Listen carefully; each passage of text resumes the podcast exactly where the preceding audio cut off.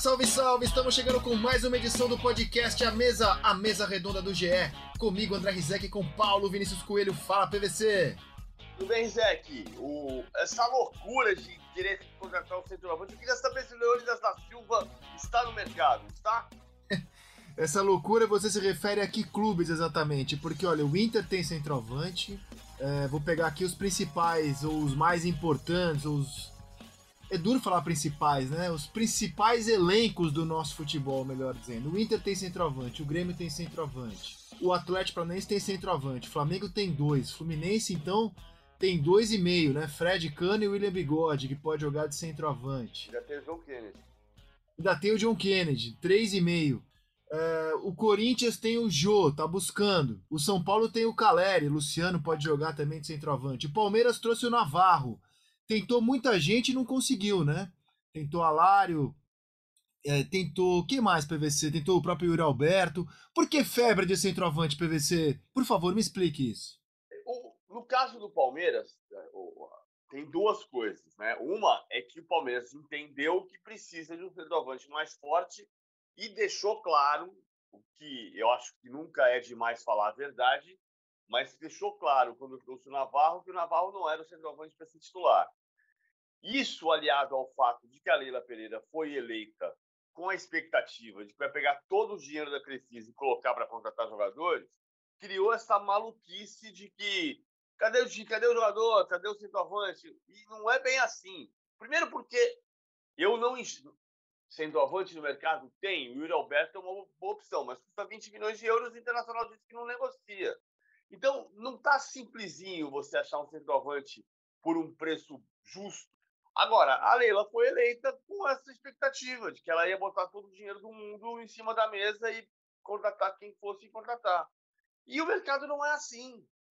Ah, agora, o que eu acho curioso é que o Palmeiras passou, nos últimos cinco anos, por realidades distintas. Né? Em 2017, a torcida ia no, no aeroporto buscar o Borja e, no, e, depois não ia no aeroporto buscar time campeão, porque em 17 anos da chegada do Borja não ganhou nada. Depois ganhou em 18 com o Borja titular nas finais do Brasileiro, mas quem fez o gol no título foi o Davidson. E, nos último, e no último ano, a torcida foi para o aeroporto buscar o time campeão da Libertadores duas vezes. O que, que é mais legal? Você ir para o aeroporto buscar o centroavante ou ir para o aeroporto receber, o time campeão? Não, claro, claro. É que assim, ó, eu, eu abri assim de memória, né? Falando dos times que tem centroavantes. O Inter tem, o Grêmio tem, o Atlético Paranaense tem, e pode estar tá trazendo Pablo. É, o São Paulo tem, foi buscar o Caleri. Flamengo tem dois, o Atlético Mineiro tem, o Fortaleza foi buscar o Silvio Romero na Argentina. É, os times que, assim, realmente eu acho que te, teriam um ganho muito grande se trouxessem centroavantes são o Corinthians, uma razão óbvia, né? O Jô não conseguiu jogar numa velocidade é, de alto nível, não conseguiu jogar em alto nível no, na, na, última temporada e para completar o resto do time, um outro centroavante ali acho que cairia bem. E o Palmeiras, mesmo sendo bicampeão da América, se você olhar a qualidade de jogo do Palmeiras tal, de fato, PVC, eu acho que um centroavante mais capacitado do que foi Luiz Adriano na última temporada, eu acho que poderia melhorar bem o nível do Palmeiras. Você não acha, não? Eu acho, mas eu, é, é preciso entender onde está esse cara. Quer dizer, o Palmeiras tentou ofereceu 10 milhões de euros pelo Yuri Alberto e mais quatro jogadores. O Internacional não aceitou. Eu acho que tem uma diferença também entre, entre o, o, entendimento do que era o Alexandre Matos em relação ao é o Anderson Barros. Ah, as pessoas estão olhando para o Anderson como um diretor ah, mais ah, pragmático e, na verdade, o Alexandre chegava na, no negócio e, e, e pagava a comissão para quem tinha que pagar a comissão, botava o time na mesa e levava o jogador. E o Anderson Barros não é assim. Por outro lado, o Anderson Barros tem uma capacidade de montagem de ambiente que é o que ajudou o Palmeiras a ganhar duas, duas Libertadores. Eu, eu, eu, eu, só, eu acho que você tem o centroavante, que você tem certeza que é. Vamos, vamos discutir aqui. Careca, em 83, o Palmeiras disputou cabeça a cabeça o Careca com o São Paulo. O São Paulo ganhou e levou o Careca. Depois demorou um ano e meio para o Careca jogar bem no São Paulo, mas a contratação certa era aquela. Hoje, esse centroavante não está no mercado. você não vai contratar o Lukaku. E olha que o Lukaku está com dificuldade para jogar no Chelsea. Então, se, se trouxer o Alário, resolvia o problema? A gente não sabe. Porque o Alário é um jogador que, não, que fez três gols no, no, no Bayer Leverkusen na temporada. Então, assim, não, não tem o Ronaldo Fenômeno no mercado. O Corinthians está falando do Diego Costa. O Diego Costa é um jogador seguro. Ele não consegue jogar pelas, pelas lesões. Eu acho que o Corinthians tem todo o esforço para trazer o Diego Costa, justo. Mas vai, é um jogador de 33 anos de idade. Então, eu não enxergo onde é que está esse, esse jogador, a não ser que exista uma oportunidade de mercado. Claro que vai fazer bem você trazer um centroavante especial, mas eu preciso saber onde está esse centroavante especial. O Palmeiras, o Palmeiras sobrou o Caio Jorge também. E a Juventus não negociou. Gozado, né? Que ele é um jogador que não vem sendo muito utilizado e custou muito barato, né? Custou 6 milhões de euros a Juventus e, e é bancaço no time italiano. Cara, assim, eu, eu não trabalho com mercado, né? Eu sou jornalista, então assim, eu não. Eu, eu acho que tem gente muito bem paga para olhar, mapear o mercado e dar os seus tiros certeiros, né? Quando, por exemplo, o Flamengo contratou o Gabigol, eu não imaginava que o Gabigol fosse virar no Flamengo o jogador que ele virou. Então eu acho, que, eu acho que isso aí agora é talento dos clubes, de encontrar o jogador que vai se encaixar bem, né? É, no caso do Arthur Cabral, faz muito tempo que eu não vejo ele jogar. Agora, os números dele são muito bons. E é um jogador que saiu muito rápido do Palmeiras, né? O Palmeiras pouco aproveitou. Aí eu confio nos departamentos de inteligência dos grandes clubes brasileiros para mapear esse mercado e apostar quem é que pode chegar aqui e fazer uma grande diferença, como por exemplo Paulo Guerreiro fez quando vestiu a camisa do Corinthians. Agora, me parece ponto pacífico. Corinthians e Palmeiras precisam em diferentes escalas. O Corinthians tem uma necessidade realmente se quiser fazer algo na Libertadores, eu acho que o Corinthians precisa de um centroavante. E o Palmeiras, se quiser qualificar o seu elenco, é a posição hoje que eu acho que mais precisa, assim, para você qualificar, para competir e seguir competindo bem com os principais times do país e do continente. Centroavante, PVC. Eu, eu concordo com você, só não estou enxergando onde é que está esse cara pelo preço justo. O Palmeiras queria muito o Castelhanos, que o New York City não negocia, que ia custar 25 milhões de euros, 24 milhões de euros. Então, é esse. Eu acho que tem o desafio do, do Abel Ferreira de montar o time sem ter esse jogador especial. E as coisas às vezes acontecem de maneira surpreendente, né? Por exemplo, ele tinha o Luiz Adriano como titular, o Luiz Adriano se separou, a vida do Luiz Adriano virou uma festa, o Luiz Adriano perdeu espaço por causa disso. No retorno do Borja e do Davidson, o Abel Ferreira queria contar com o Borja e não queria contar com o Davidson. O Borja acabou sendo emprestado para o Grêmio e depois vendido para o Júnior Barranquilha. O Davidson ficou no, no elenco porque a contragosto do técnico. Foi treinando, foi treinando, foi treinando. O Luiz Adriano estava em litígio com a torcida. O Demerson fez o gol na terça-feira anterior à final da Libertadores e foi para o braço da galera. Entrou na decisão e fez o gol do título. e é centroavante. É, e já foi peça é muito importante no título brasileiro de 2018 do, do, do Palmeiras. Hoje o São Paulo é, anunciou ou apresentou oficialmente o Rafinha. São Paulo tem na janela as contratações do Jandrei, do Rafinha, é, do Patrick, do Nicão. Você gostou do, do pacote do São Paulo? Você acha que o São Paulo começa a temporada mais forte do que terminou 2021? Eu gostei. É, não dá para ter certeza que vai virar um time para entrar nessa briga de São Flamengo, São Flamengo, Atlético e Palmeiras. Ah, que é engraçado como a gente determinou que ia ser espanholização do futebol brasileiro a partir de Corinthians e Flamengo, depois de espanholizar com Flamengo e Palmeiras, depois o Atlético entrou nessa história, então passou a ser Flamengo, Atlético e Palmeiras. E, no entanto, a gente está esperando para ver se vai, se vai entrar mais alguém, se alguém vai sair dessa turma. Para o São Paulo ser um time capaz de brigar por todos os títulos nesse ano vai depender do Rogério Ceni. Do Rogério Ceni ser o técnico que ele projetou ser. É, estamos falando de promessas. Leila Pereira foi eleita presidente do Palmeiras com a expectativa de gastar todo o dinheiro da Crefisa. E o Rogério Ceni começou a carreira de técnico na expectativa de ser o técnico brasileiro que ia ser o redentor da profissão, né? Ser campeão no Brasil e depois de e buscar seu caminho na Europa. e, e quatro anos, cinco anos depois do seu início de carreira, ele passou por vários clubes, foi campeão brasileiro e também participou do rebaixamento do Cruzeiro e, e eh, teve ameaça de rebaixamento com o São Paulo e não conseguiu ser o técnico que a gente imagina que ele possa ser. Vai depender dele, porque ele recebe, ele queria um Soteldo, por exemplo, que era um jogador de velocidade, e ele não recebeu esse jogador de velocidade, mas ele tem Alisson que joga pelo lado do campo, ele tem Nicão, ele tem Patrick, ele tem Rafinha, ele tem um time mais competitivo do que tinha em novembro. É, inclusive não citei o Alisson, que desses eu acho que vem para é, compor o elenco, né? O Nicão. É curioso esboçar como seria esse São Paulo, né? A gente tá apostando assim, ó, é, na, na, na, escalação do Rogério Ceni, citado por você. É, Volpe, o Rafinha, o Arboleda, o Miranda e na esquerda o Reinaldo, o Wellington. Aí o Luan, o Patrick, o Gabriel Sara e o Nicão. E na frente Luciano e Caleri. É o time no qual estamos apostando aqui na equipe do Seleção. E eu acho que é um bom, uma boa escalação inicial, sabia? O que, que você acha, PVC? Eu acho uma boa escalação inicial. Ainda tem o Gabriel Neves, que pode tomar a posição do, do Luan. Ainda tem Rodrigo Nestor. Uhum. Ainda tem Igor Gomes. Então, assim, possa ter reposição. As informações internas são mesmo de que o Rogério está montando um time num 4-4-2. Ah, duas linhas de quarto e dois homens na frente com muita movimentação. Ele gosta de dizer 4-2-4, né? Mas assim, seriam dois homens de meio campo, dois, dois de beirada, dois, dois pontas e, e os dois atacantes enfiados. Ah, eu acho que é por aqui. Mas acho que o Gabriel Neves pode ganhar a posição do Luan, porque ele tem mais qualidade de passe.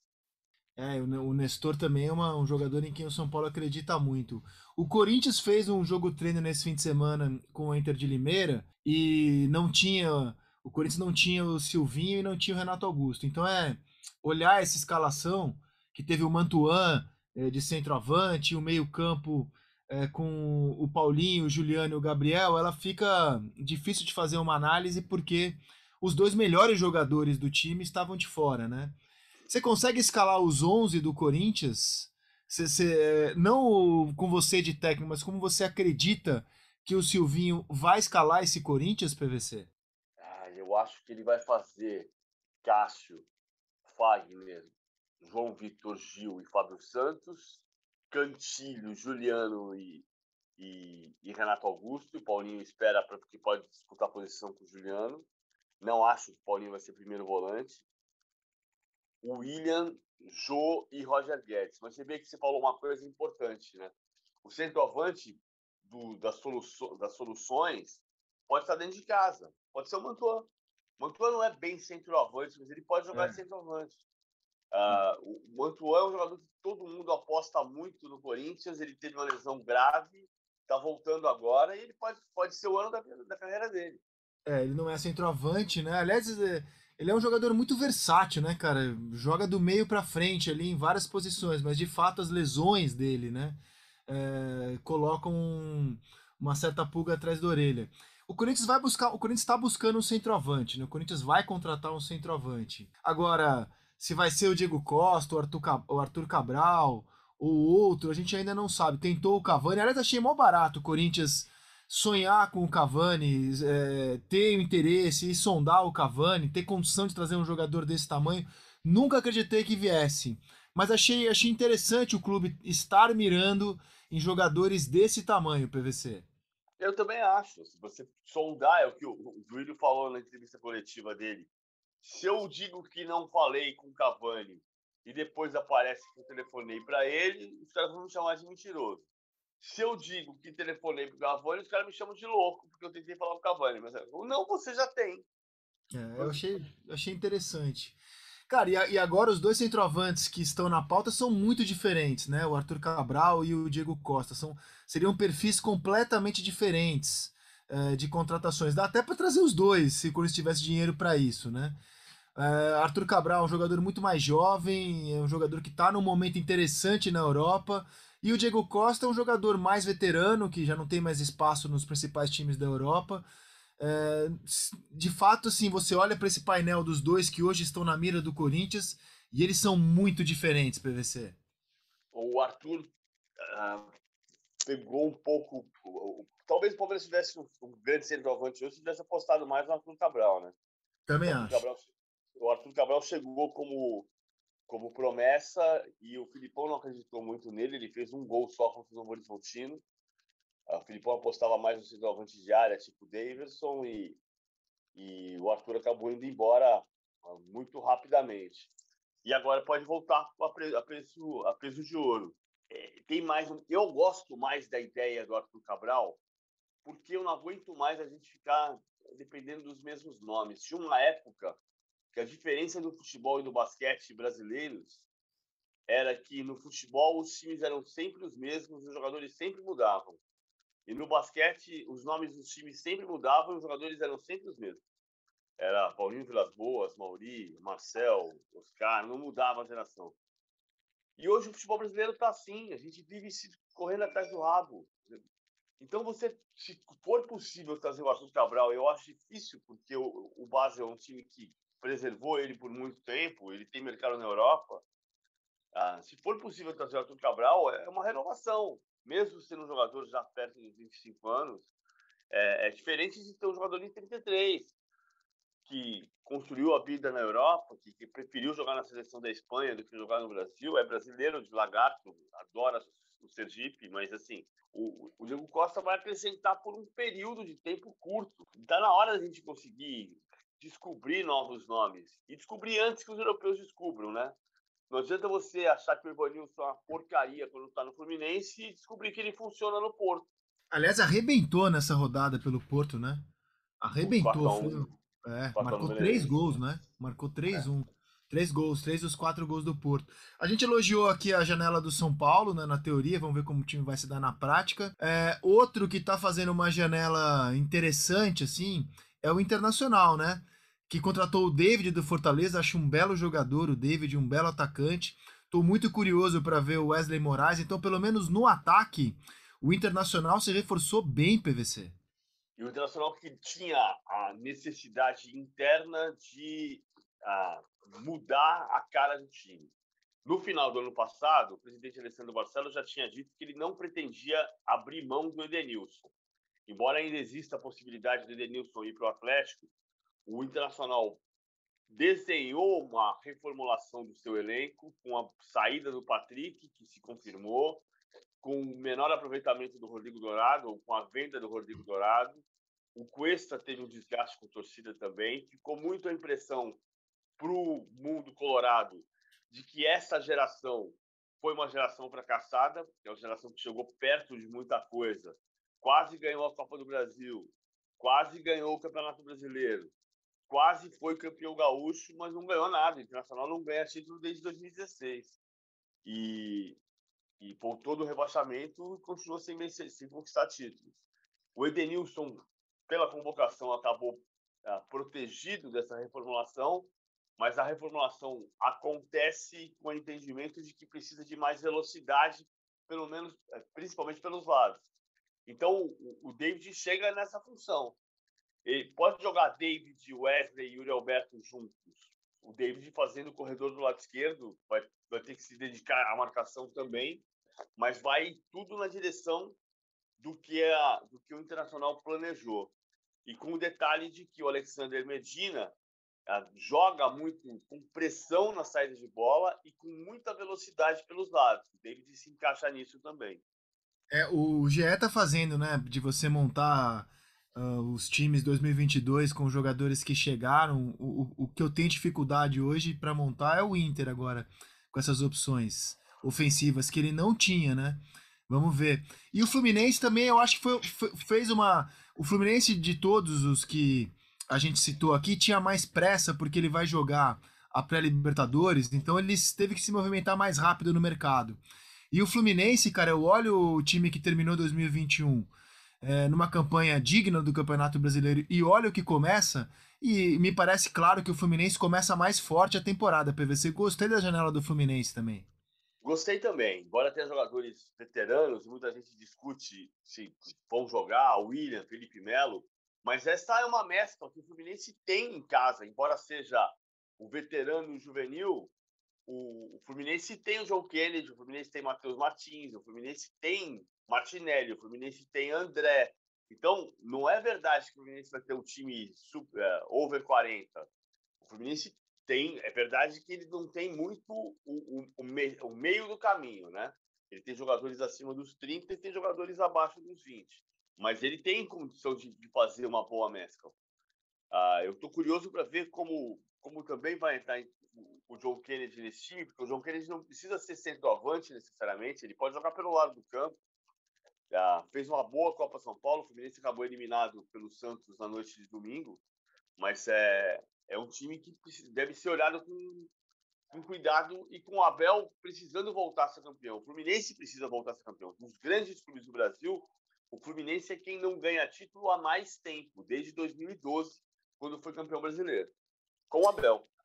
Cara, a lista, a lista do Fluminense é, ela é interessante, né, cara? Ela é, começa com o Felipe Melo, é, aí o Fluminense traz o Abel Braga, treinador, traz o William Bigode, atacante, o David Duarte, zagueiro, o Pineda, lateral esquerdo, de 29 anos, que era do Barcelona de Guayaquil, o Natan, meia de 25 anos, que veio do Atlético Mineiro, o Germán Cano, é, tem ainda o Cristiano, lateral esquerdo. É, você falou jogadores jovens, tem o Luiz Henrique também, que está se recuperando de Covid, é uma Verdade. ótima opção.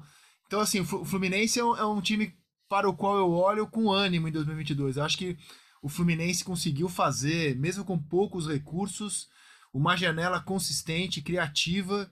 Mandou bem o Fluminense na teoria, né? Vamos ver na prática. E curioso é que o Flamengo ainda não se mexeu para trazer jogador, né?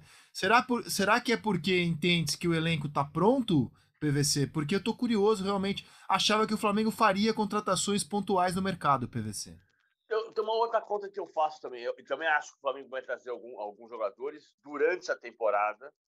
Ele gastou muita energia para contratar o um novo técnico e depois essa energia ficou um pouco diluída em relação aos jogadores. Há o um entendimento de que o Flamengo tem o melhor elenco do Brasil, então não tem uma, essa, essa loucura por sair a caça de mercado, de, de reforços. Mas tem um outro detalhe, né? O Flamengo tem contratado jogadores no decorrer do ano. Ah, aliás, as, as, contratações que o ano passado foi diferente por causa da pandemia, pela junção da temporada 2020 na 21. Então você não teve exatamente uma situação de mercado de janeiro como tem nesse ano de novo. Mas o Hulk chegou ali entre uma temporada e outra. Tirando isso, você vai buscar. Ah, muitas vezes, os grandes reforços estão chegando no meio do ano. O Andréas Pereira chegou no meio do ano.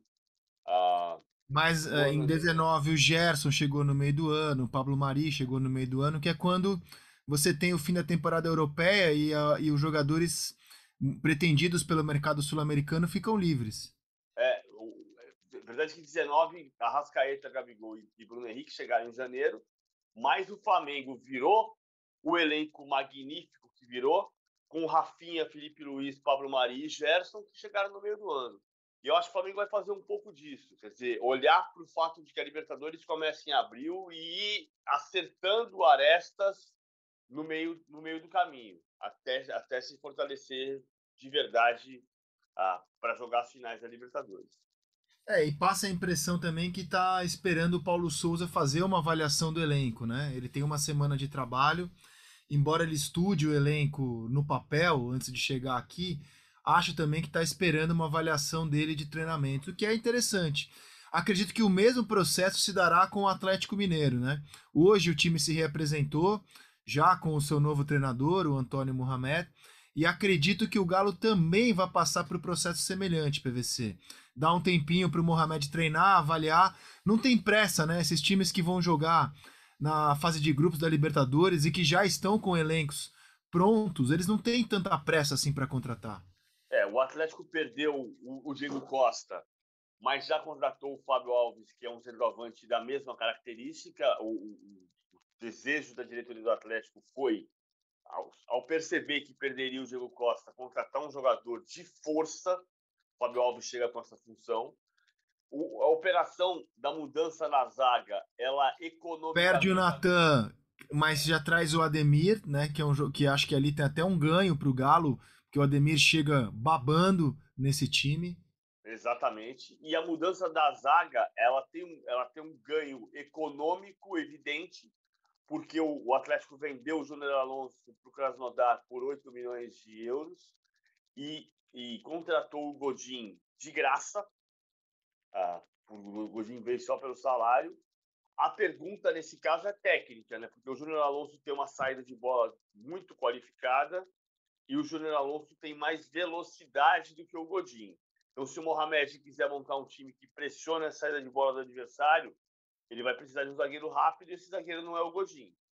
Talvez isso obrigue a ter momentos do time marcando mais atrás no meio campo.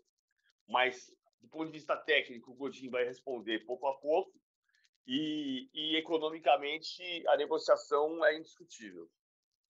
É, o Godin eu achei uma contratação de bastante risco, não pelo currículo do jogador. Godin, Godin foi um dos melhores zagueiros do mundo na última década. Mas a passagem dele pelo Cagliari, né, a última passagem dele é muito ruim. E os relatos que vêm da Itália são de falta de velocidade, de perda de reflexo. Foi espinafrado publicamente pelo, dire pelo diretor do clube depois de uma derrota de 4 a 0 para o Udinese. É, tomara que isso seja algo pontual do Cagliari e não seja uh, o atual estado do Godin. Porque o futebol brasileiro pode ter um nível inferior ao da Europa, mas jogador que está acabado para o futebol europeu não consegue vir aqui fazer a diferença é como espera-se que um jogador do currículo do Godin possa fazer. Só vou poder avaliar quando conseguir eh, enxergar, assistir ao Godin jogar. Mas é uma contratação que eu, que eu, assim, que eu trago muitas reservas PVC por aquilo que o Godin fez no Cagliari. Eu também tenho essas reservas do ponto de vista técnico. Agora, do ponto de vista econômico, ela foi bem feita. Vamos ver se o Godinho consegue responder. Vamos ver se o Godinho chega magrinho. é, ele sempre foi magrinho, né? Uh, vamos ver, a questão de idade, tem muito jogador da, da, zagueiro da idade dele jogando no mundo. O Thiago Silva tem, é mais velho que o Godinho e joga em altíssimo nível ainda. É, é, Bonucci jogam em bom nível ainda. Que o Godin realmente no Cagliari foi muito mal. A ver como será no Clube Atlético Mineiro. Fonzaga, se ele conseguir jogar 70% do que jogou no seu melhor momento, a gente vai ver um zagueiro espetacular ainda.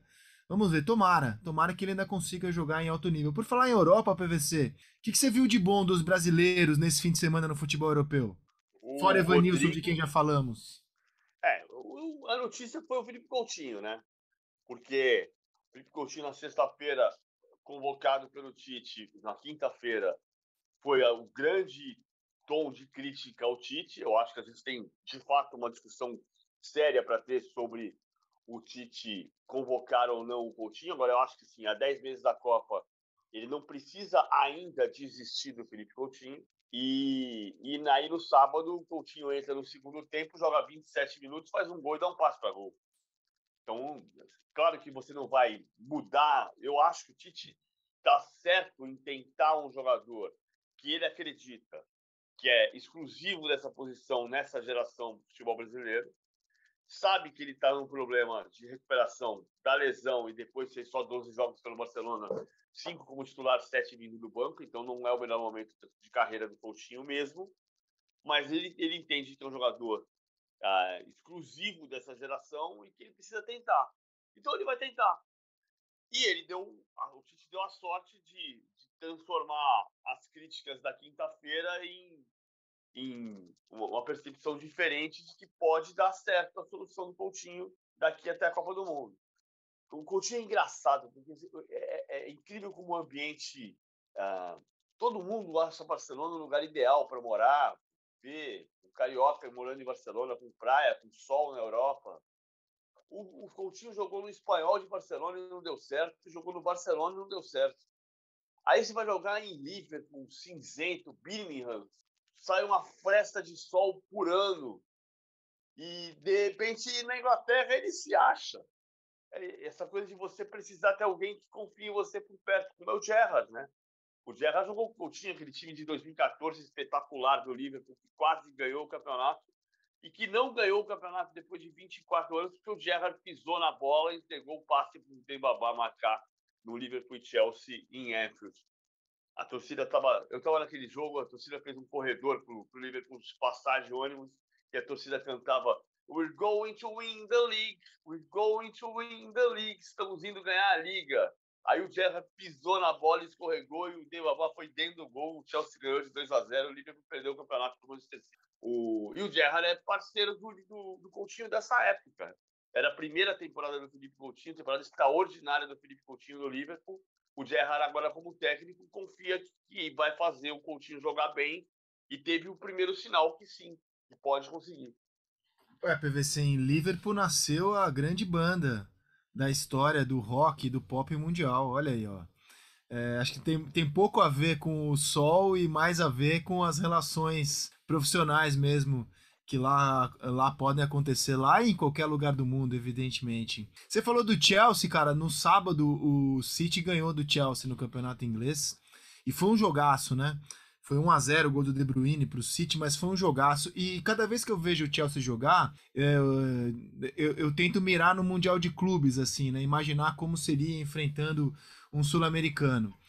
E é cada vez que eu vejo o Chelsea jogar, eu, eu fico muito convicto de que será muito difícil para Palmeiras ou para Monterrey é, ou para o Al Hilal do Egito, para quem chegar numa final de mundial e encarar os ingleses, se eles estiverem jogando como de hábito tem jogado na Europa, porque a rotação é outra, cara. O time é, o time joga em outra velocidade em relação ao que a gente vê na América do Sul. É, isso é há muito tempo assim, né? Quando o Corinthians foi campeão do mundo contra o Chelsea, já era assim. A diferença é que o Chelsea de 2012 foi o primeiro time campeão da Champions eliminado na fase de grupos. É, chegou enfraquecido e tinha perdido o principal jogador, que era o Drogba, né? Que não, não jogou o Mundial de Clube, já estava fora do Chelsea. E era dirigido pelo, pelo Rafa Benítez, demi, personagem demitido dessa semana. Então, o Corinthians de 2012 foi o último sul-americano a conquistar o Mundial de Clubes, né? É, fora a grande atuação do Cássio, né? Aquela atuação incrível do Cássio, a invasão da torcida. O corintiano não gosta, ele se sente diminuído com isso, mas é bom pontuar que o Chelsea foi um campeão europeu que chegou ao Mundial de Clube já meio desfigurado em relação ao futebol que jogava na Champions, né? E mesmo assim, foi um time que criou mais chances do que o Corinthians naquela partida. Agora, esse Chelsea de hoje é mais forte do que aquele Chelsea de 2012 embora você possa até discutir nome a nome, aquele Chelsea tinha, tinha Lampa, aquele Chelsea tinha Fernando Torres, uh, tinha Mata, uh, mas esse aqui é mais forte, mais sólido do que aquele que estava em crise, que tinha mudado de técnico, que tinha sido eliminado na fase de grupos da Champions. Mas este Chelsea, nos últimos 10 jogos de campeonato inglês, ganhou 3. Então também não é o melhor momento do Chelsea. Né? A crise com o Lukaku duas semanas atrás, o Lukaku não, não conseguiu voltar a jogar no melhor nível, perdeu um gol frente a frente com o Ederson, grande defesa do Ederson no começo do segundo tempo, mas é um time que está perdendo muito ponto, empate com o Brighton, empate com o Liverpool, derrota para o Manchester City, empate com o Overhampton, empate com o Everton, então não são grandes resultados do Chelsea nesse momento. Ficou em segundo do seu grupo na Liga dos Campeões. É, atrás da Juventus. Agora, é, por Palmeiras, primeiro, até porque a gente tem que voltar no tempo aqui, a gente vai lembrar de 2016 Atlético Nacional, 2018 River Plate, 2020 Palmeiras, nas últimas 15, 16, 17, 18, 19, 26 edições, três vezes o Sul-Americano não chegou na final. Então o Palmeiras tem que pensar na, na semifinal. Só tem jogo com o Chelsea se passar pela semifinal. Primeira final do Palmeiras é Monterrey ou Awali. Agora é engraçado. Por isso é. eu pontuei, né? Palmeiras, Awali ou Monterrey, que eu acho que a nossa realidade tem sido essa mesmo.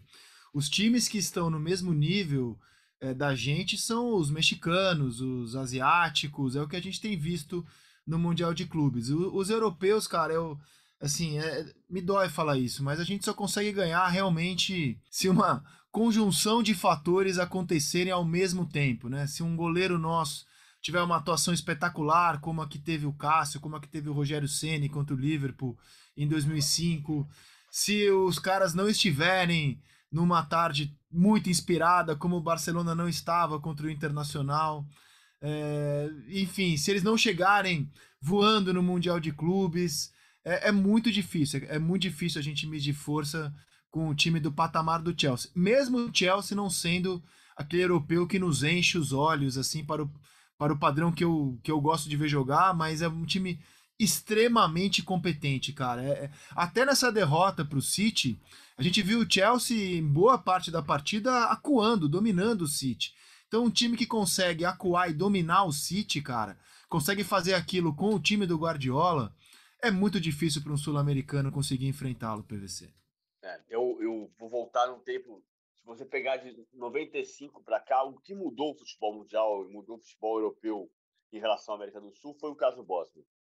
É, se você pensar que até 95 você tinha um limite de quatro estrangeiros por clube, e depois de 95, quando o Bosman ganhou a, na Corte Europeia e disse: Eu sou cidadão europeu, se um advogado, um engenheiro, um médico eu, belga pode trabalhar na França, na Inglaterra ou em Portugal, por que, que eu, jogador de futebol, não posso? E na prática, isso encerrou o limite de estrangeiros. Foi o que. Porque se você joga o brasileiro, joga na Inglaterra com passaporte comunitário então, o limite de estrangeiros foi para o espaço. O Chelsea foi, em 99, o primeiro time da história do mundo a jogar com 11 estrangeiros, um jogo contra o Southampton, fora de casa, dia 26 de dezembro de 99. E nesse sábado, em Manchester, ele repetiu a dose, jogou com 11 estrangeiros. Kepa, a Kepa, Rudiger, Sar, Thiago Silva, Aspiricueta, Kovacic, Kanté, Marcos Alonso, Pulisic e Ziyech, e na frente o Lukaku. Nenhum inglês. Dirigido um... por um técnico alemão. Dirigido por um alemão. Em 99 foi o holandês Ed de Goey, o, o espanhol Ferrer, o, o, brasileiro Emerson Tomé, o francês Leboeuf, o nigeriano Babayaro, o romeno Petrescu, o uruguaio Poirier, o francês Deschamps, o italiano Di Matteo, o italiano Ambrosetti, o norueguês Tori André Flo, dirigidos pelo italiano Gianluca Vialli. Primeiro time da história a jogar com 11 estrangeiros. Isso mudou. Se você pegar de 95 para cá, a sentença Bosman foi no dia 15 de dezembro de 95, então de 96 para cá, Juventus campeão do mundo em 96, uh, 97 Borussia Dortmund, 98 Real Madrid, 99 Manchester United, 2000 Corinthians e Boca, uh, 2001 Bayern de Munique, 2002 Real Madrid, 2003 uh, Boca Juniors, 2003 Boca, não, 2003, 2003 Milan, 2004 Porto, aí, aí vem São Paulo Internacional, aí vem Milan, você viu que é o domínio, Milan, Manchester United, Barcelona, uh, Internazionale, Barcelona, Corinthians e depois só os europeus. É, foi o que transformou o Mundial de Clubes. Até 95 tinha um domínio sul-americano. De lá para cá, os europeus são soberanos. Bom, ainda tem água para passar embaixo da ponte até o Mundial de Clubes. Quem sabe o Palmeiras também não embarca com um centroavante novo na bagagem, capaz de fazer uma diferença brutal no Mundial. PVC, nesta segunda-feira a FIFA anuncia é, o seu prêmio de melhor jogador do mundo. No feminino é Barbada, Alexia Putejas, que já ganhou é, a bola de ouro, é, larga como a grande favorita. A gente está gravando esse podcast antes da premiação. E no masculino, disputam o prêmio o Salah, o Messi e o Lewandowski. O período avaliado para a premiação da FIFA é de outubro a agosto, ou seja, a temporada europeia. Fosse você com poder de voto, para quem você entregaria destes três o prêmio de melhor jogador da temporada, PVC? Messi. É engraçadíssimo como você. É, é, esse aqui é o trigésimo prêmio de melhor do mundo da FIFA nas versões diferentes, né? Desde 91. E a gente tem sempre a impressão de que ganha o melhor jogador do time mais vencedor, ou seja, o time que ganhou a Champions, que ganhou a Eurocopa ou a Copa do Mundo desde o Canavaro, nas últimas 15 edições, 11 vezes foi assim. Quem ganhou foi o campeão da Champions, ou da Copa do Mundo, ou da Eurocopa. Com quatro exceções. Embora o, o Modric tenha tido uma. A participação dele na seleção tenha sido importante também, você não acha? Foi, mas ele ganhou o prêmio de melhor do mundo pela seleção da Croácia, vice-campeão do mundo, num ano em que ele foi campeão da Champions. Né? Ou seja, a última vez que a gente teve, esta edição tem três finalistas que nenhum deles ganhou nem Champions League, nem Eurocopa, nem Copa do Mundo. A última vez que houve um prêmio assim, com os três finalistas ah, sendo carta fora do baralho dos torneios principais de clubes ou de seleções, foi em 2004. Cara, no, no caso do, do Salah e do Messi, também não ganharam nem os campeonatos nacionais, né? É. é curioso. O Messi ganhou a Copa América. Então o Messi vai lembrar o Ronaldo de 97, que foi campeão, ah, foi premiado o melhor do mundo, ganhando a Copa América. Mas desde 2004 você não tinha três finalistas que, que não tivessem que não tivesse sucesso na Champions ou na Copa do Mundo ou na Eurocopa. E o Salah foi quarto colocado no campeonato inglês. O, o Lewandowski foi campeão alemão, mas não ganhou a Champions. Então, assim, é, e, e, foi mal na primeira fase da, da Eurocopa eliminado. Então, é, é, também é um ponto. Se a gente inverter, isso quer dizer que os grandes times de 2021, Chelsea e Itália, foram times coletivos. Não foram times do grande destaque individual que também é uma demonstração do que está acontecendo no futebol de hoje, né? Ah, e a Itália foi a, a, um grande time de uma competição, né? A Eurocopa, porque de, é, se a gente olhar os outros compromissos da Itália, inclusive a Itália ficou de fora é, da, da Copa, né? Foi parar na repescagem. Então a Itália foi o, o, o grande time de uma competição e acredito que isso tenha pesado também para a gente não ter um jogador da seleção italiana indicado agora para melhor do mundo. O Jorginho foi eleito o melhor da UEFA, né? Mas foi logo depois da Eurocopa. Exatamente. E, e, e o Donnarumma, melhor jogador da Euro, mas assim, é, pode ganhar melhor goleiro, mas não vai ganhar melhor jogador. É, mas é, é, é curiosíssimo estar tá acontecendo isso. Na, entre as mulheres é o contrário, né?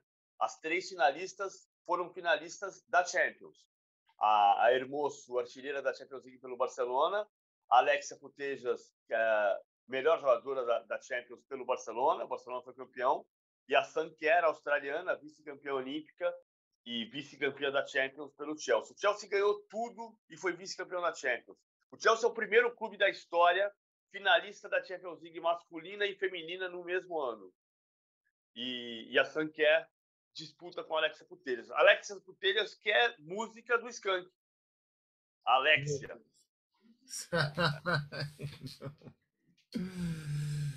Canta a música PVC pra gente encerrar o podcast. Eu não vai. sei, eu não sei cantar, eu não sei cantar. Vou tentar tocar. Deixa eu pedir pra minha Alexia aqui. Alexia, toca a Alexia do Skank. Tá tocando outra música, eu não entendi tudo errado. Alexia, para. É, é, é, vamos, vamos parar com a Alexia, vamos ficar com a Alexia Putejas apenas. Eu também votaria no Messi, ele foi artilheiro do último espanhol, e voto no Messi pelo seguinte a gente não teve um jogador destacadamente muito acima dos demais na, na última temporada, né? E aí, quando eu olho pro Messi, que é o melhor jogador do mundo, nem sempre está, mas é o melhor, e ele conseguiu ser artilheiro do espanhol, jogando num time fraco que foi o Barcelona, e conquistou uma Copa América muito importante para a Argentina, tendo sido eleito merecidamente o melhor jogador da competição, ainda que tenha jogado mal na final, eu acho que o Messi Fica em, fica em boas mãos o prêmio com o Messi. Mas, como eu já avisei, estamos gravando antes da entrega, antes do anúncio da FIFA no nosso podcast A Mesa, que volta na sexta-feira. Aquele abraço, PVC, e até sexta. Valeu, Rizek. Vamos ver a Alexa. Depois a gente ouve. Quando você quiser, você coloca a Alexa para tocar no seu, no seu tocador favorito. Alexa Farei, do Scan. É. Farei isso agora. Aliás, um abraço pro Samuel, deve estar tá sofrendo aí com esse Cruzeiro. Podcast A Mesa fica por aqui. A gente volta na sexta-feira. Que vocês tenham uma semana com muita saúde, muita esperança, muito amor. Até sexta. Tchau!